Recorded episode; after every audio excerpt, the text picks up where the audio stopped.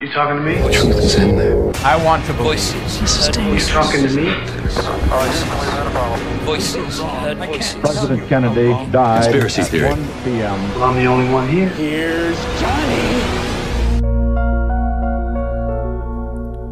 Quando a desinformação é alimentada por rumores e teorias da conspiração, as implicações podem ser potencialmente graves para a saúde pública.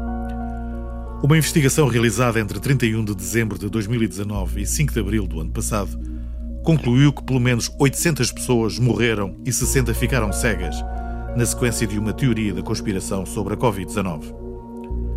A investigação, cujos resultados foram publicados na revista científica American Journal of Tropical Medicine, analisou vários rumores e teorias da conspiração associados ao novo coronavírus. A equipa analisou três tipos de desinformação sobre a Covid-19: rumores, estigma e discriminação e teorias da conspiração encontrados online. Em causa estava uma teoria que sustentava que a Covid-19 não passa de uma invenção controlada por meia dúzia de entidades, entre as quais os Illuminati, claro, e que o vírus poderá ser facilmente controlado com a ingestão de álcool concentrado. Esta teoria, que circulou em várias partes do mundo, já originou cerca de 800 vítimas, enquanto que quase 6 mil foram hospitalizadas e 60 desenvolveram cegueira completa.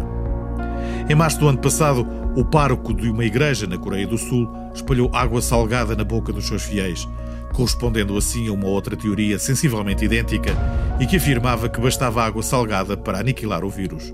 Só que neste caso, a água estava contaminada e, em resultado disso, mais de 100 pessoas ficaram infectadas. A questão da Covid tem motivado as mais variadas teorias da conspiração. Na semana passada falámos aqui das redes 5G e da sua implicação na transmissão do vírus. Hoje vamos abordar uma outra linha de raciocínio e que implica diretamente Bill Gates e que tem como principal protagonista Robert Kennedy Jr., terceiro filho de Robert Kennedy e sobrinho do ex-presidente norte-americano. Mas vamos por partes. Depois de uma juventude algo conturbada, que envolveu o consumo de drogas, Robert Kennedy Jr. especializou-se em direito ambiental e alcançou alguma notabilidade na defesa intransigente do meio ambiente. Foi sempre um adepto das vacinas, até que em 2014 conheceu a psicóloga Sarah Bridges. Sarah confrontou-o com a possibilidade do mercúrio existente numa vacina poder ter contribuído para o autismo do seu filho. A partir daqui, Robert Kennedy torna-se obcecado com a ideia de que não havia nenhum estudo que tivesse avaliado o impacto do timerossal das vacinas.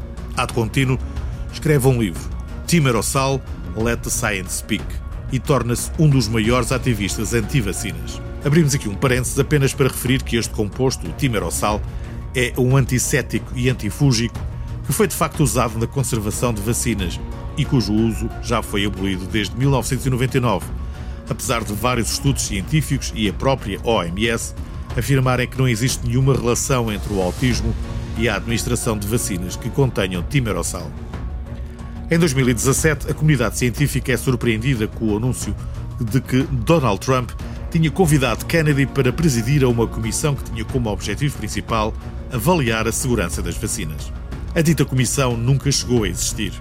No entanto, o simples facto do então presidente norte-americano ter falado no assunto levou a que muitos teóricos da conspiração tivessem entendido o ato como uma assunção de culpas. Robert Kennedy Jr. cavalga a onda anti-vacinas e torna-se num dos seus estandartes. Desdobra-se em conferências, em publicações no Facebook e no YouTube. not only primes you for flu, but it primes you for coronavirus. They are unavoidably unsafe. Comum a todas as publicações, a desinformação e a apresentação de dados não confirmados. A Tortoise Media analisou mais de 145 mil posts no Facebook e Instagram, contendo exemplos de desinformação verificada, e concluiu que em ambas as plataformas as publicações de Kennedy Jr. alcançaram um nível de impacto maior do que qualquer outra pessoa. Com o aparecimento da Covid-19, Robert encontra em Bill Gates o seu alvo preferencial. Acusa-o diretamente de ser o responsável pela morte de centenas de crianças da Índia. E, ad contínuo, implica o patrão da Microsoft como o principal beneficiário pelo alastrar da pandemia, pois planeava instalar com a vacina do novo coronavírus dispositivos de rastreamento em todas as pessoas inoculadas. E, por isso, apela à não vacinação. As suas ideias tornam-se virais. E no início de 2020 Um vídeo de 26 minutos publicado no YouTube chamado Plandemic afirmava falsamente que uma conspiração de elites estava a usar o vírus para lucrar e ganhar poder. Segundo o New York Times, o vídeo foi visionado mais de 8 milhões de vezes. Joseph Yusinski, professor associado de Ciência e Política da Universidade de Miami e autor de dois livros sobre teorias da conspiração, tem acompanhado em tempo real o aparecimento de novas teorias durante a pandemia. A sua pesquisa mais recente refere que 13% dos americanos acreditam que Gates está por detrás da pandemia do coronavírus e 17% disseram que pensavam que o coronavírus estava sendo usado como uma cobertura para instalar dispositivos de rastreamento dentro dos nossos corpos. E vocês vão ver que é verdade totalmente verdade em tudo aquilo que eu vos vou dizer agora. Mas não pense que isto se passa apenas lá fora. O escândalo que estamos a viver da tentativa de vacinação da população mundial pelo no nosso país, Gates e amigos. Há quem defenda esta teoria e jura pé juntos que Robert Kennedy Jr.